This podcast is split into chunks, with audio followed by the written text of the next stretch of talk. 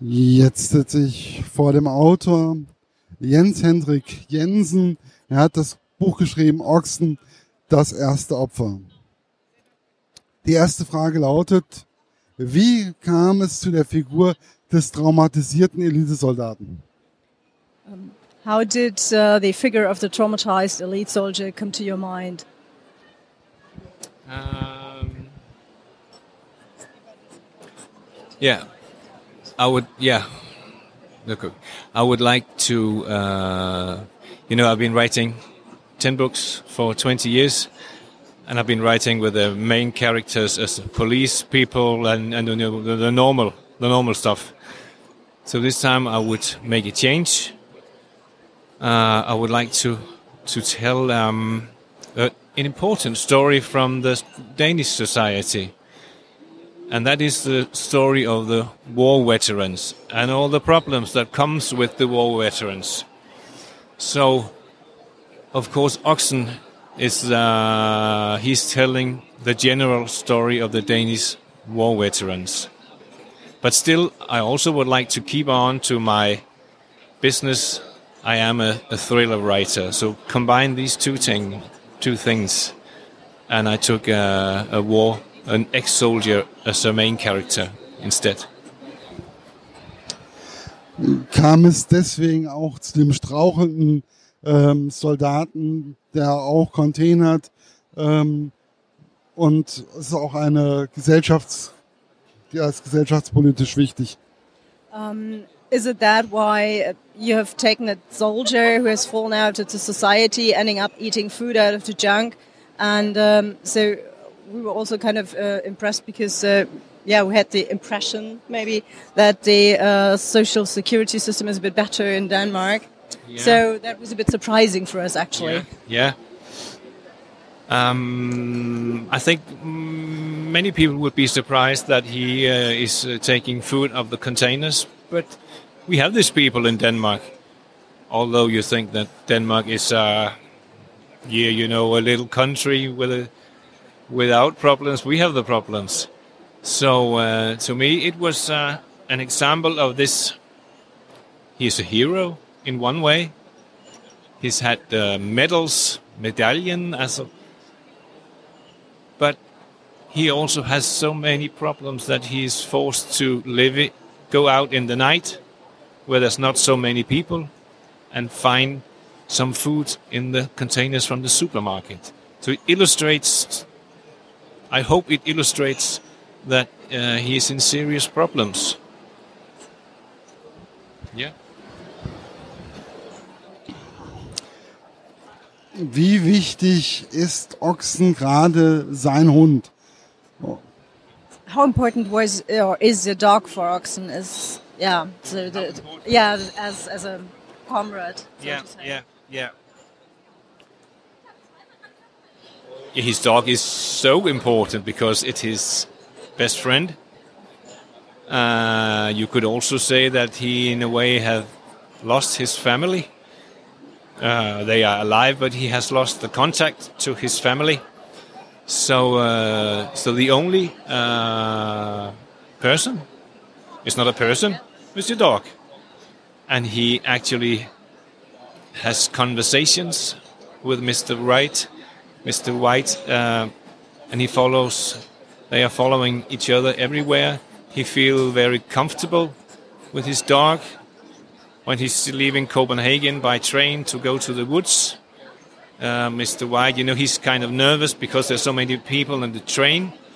And then he has uh, Mr. White is laying on the ground, and that uh, calms he, him down in a way.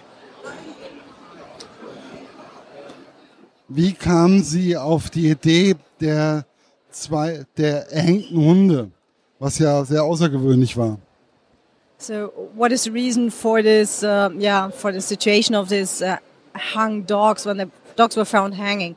What role do they play for the story? And um, yeah, for you, I mean, they were part of the original title. Yeah, yeah. we heard. Yeah, right. It was uh, uh, in English. They will be directly translated. We hang dogs. Yeah, what are die, erhängt, die erhängten Hunde, Hunden, ja, ja. Um, you can say it, it, it's important because the hang dogs is what uh, makes the police work and the intelligence work and find out that there is uh, cases who uh, are similar to the case at the, at the castle. They found out, well, there was another case where the dog was missing. So, so they found out that that uh, that uh, the hang dogs are, are, are, what do you say, are the way these things are connected. Uh, at first, I found out about the hang dogs. You know, as I write, there's a tradition in Spain where they, use the dogs for hunting, and if the dogs are not good enough, they will hang them. Yeah, yeah. Mm, yeah. So of course, when one of the Margrethe Frank finds out that uh, that is a kind of Spanish tradition in this, uh, they are moving on in the investigation. So you can say it's it's important, but but still the story is not of hanged dogs.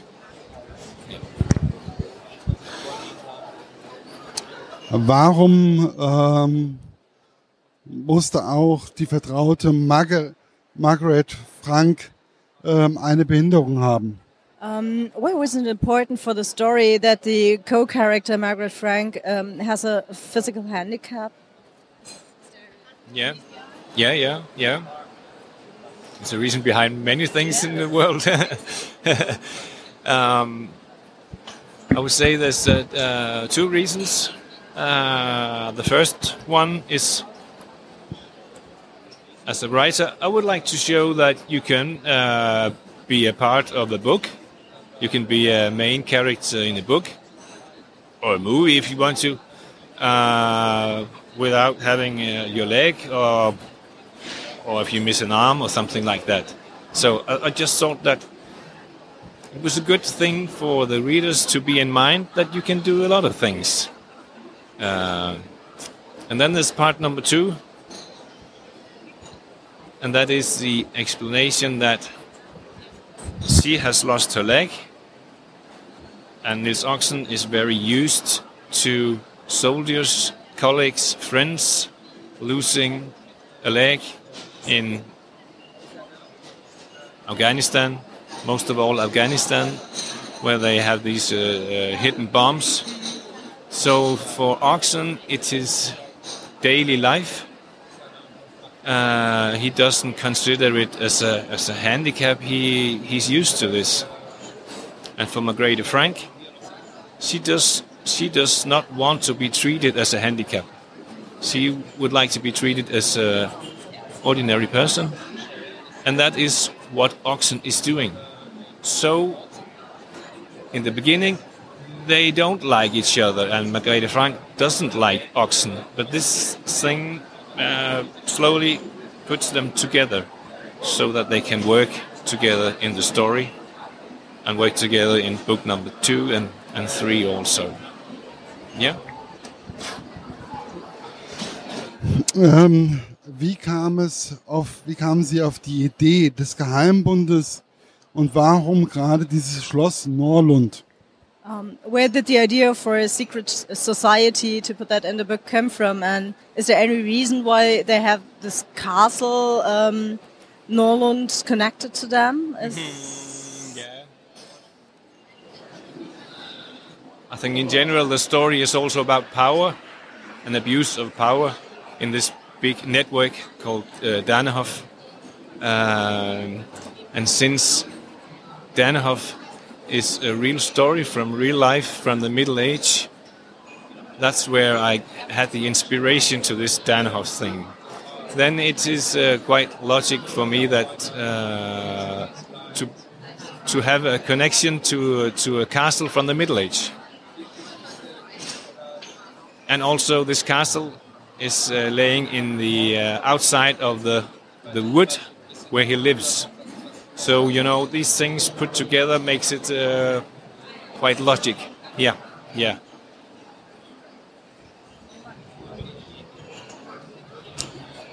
Was für ein Gefühl hat man, wenn man sein eigenes Buch in einer fremden Sprache in der Hand hält? Was für ein, ja, was für ein Moment war das?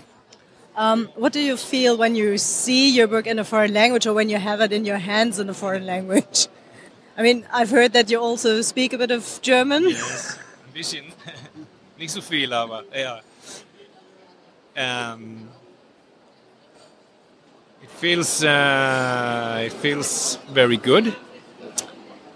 Of course, I have tried it before, but uh, you know, I've been writing for 20 years. This is the first time in Frankfurt, so you can say that I've been dreaming about going to the international book messe of Frankfurt in, in 20 years. But uh, and now I am here, uh, and thanks to Oxen. Um, you saw the other two books the lady had brought with her. They were published in Germany for 10 and 11 years ago, without any success. So, so Oxen brought me here to Frankfurt. So, so that gives me a special kind of feeling when I look at the Oxen book and of course I'm also very pleased and surprised and happy that that Oxen have jumped in on the Spiegel bestseller list because uh, to me that wow the Spiegel bestseller list is something very big also in Denmark I think if you mention the Spiegel bestseller list okay and so right now uh, today it was published that he went from number five to number four today. So, so that's nice. Yes, that's nice. Yes. So it gives me a good feeling. Yes. Warum haben Sie das Ganze nur auf ähm, drei Bände angelegt und nicht wie Ihr Kollege Jussi Adler-Olsen ähm, eigentlich auf mehr? Um, why did you plan your story only as a trilogy and not like, for example, your colleague Jussi Adler-Olsen as an open series with yeah. endless numbers or potential endless numbers yeah, of? Yeah. Um, yeah, I am actually writing number four, number four, yeah. Uh, but uh, but the the long story about Danehof and the trilogy uh, will be finished uh, in number three. So, so you can say that uh, I continue with Oxen, but I will put Oxen and the same characters in a new story. Yes. So I don't know what time it's going to end, but um, I can only say that, that, that the first, the long, long story uh, uh had to be in three books and then stop. So number four will be uh, a new story uh, maybe not a new start for Oxen, but I'll when number three is finished, I'll put him somewhere else, and uh, he will be challenged to find his way out from this. bin gerade glücklich, weil. just happy because uh, obviously we're waiting for more. Yeah. yeah. Uh, I like. Uh, I like him after 100 pages, and yeah. then I um, like an, every page more. Yeah, yeah. I'm looking forward to see if you like number two and three. Yes, I'm too. ähm, wie wichtig war es Ihnen gerade auch etwas gesellschaftskritisches einzubinden? How important was criticism of society to you? You mentioned that there is issues with um, the war veterans also in Denmark yeah. and the taking care of them. Yeah. Uh, I've been a journalist and an editor for 25 years, so I've been always been working with uh, journalism, news, and news is many times also crit- critics uh, criticism of society and politicians and and that kind of thing. So so um, yes, it is important for me because it gives you. Uh, uh, it gives it adds something more to your story that it contains criticism of of something in your society. Uh, it's I think it's it's also more of a challenge for me to write these things, and and I think it's a more important story to tell. uh, than just the story of, well, here you have a murder. Who did it? I would like to add something, uh, something important from society, and um, and I hope uh, that I wrote something that uh, make makes uh, people think just a little bit about these things.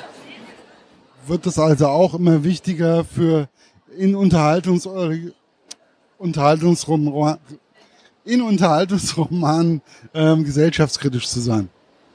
So you think it's uh, also important to be well, a bit critical about the current society, also in the so-called light or entertaining novel? Yes, I think it's uh, it adds another dimension to the uh, the lighter entertainment, uh, which yeah, all crime stories and thrillers are entertainment stories. Uh, but I, to me, it's important to to uh, to add something extra, uh, so that I heard some readers they they are starting to think about this power and network and all these things so if you are able to to get people to think, I think that's that's only a bonus. Yeah. Ja, dann bedanke ich mich und ähm, ich hoffe, dass es noch viele Bände mit Ochsen gibt, einem außergewöhnlichen Charakter. Thank you very much, and uh, we hope that we will be able to read more books about Oxen and this, Vielen Dank. this special character. Yeah. Ich hoffe, dass ich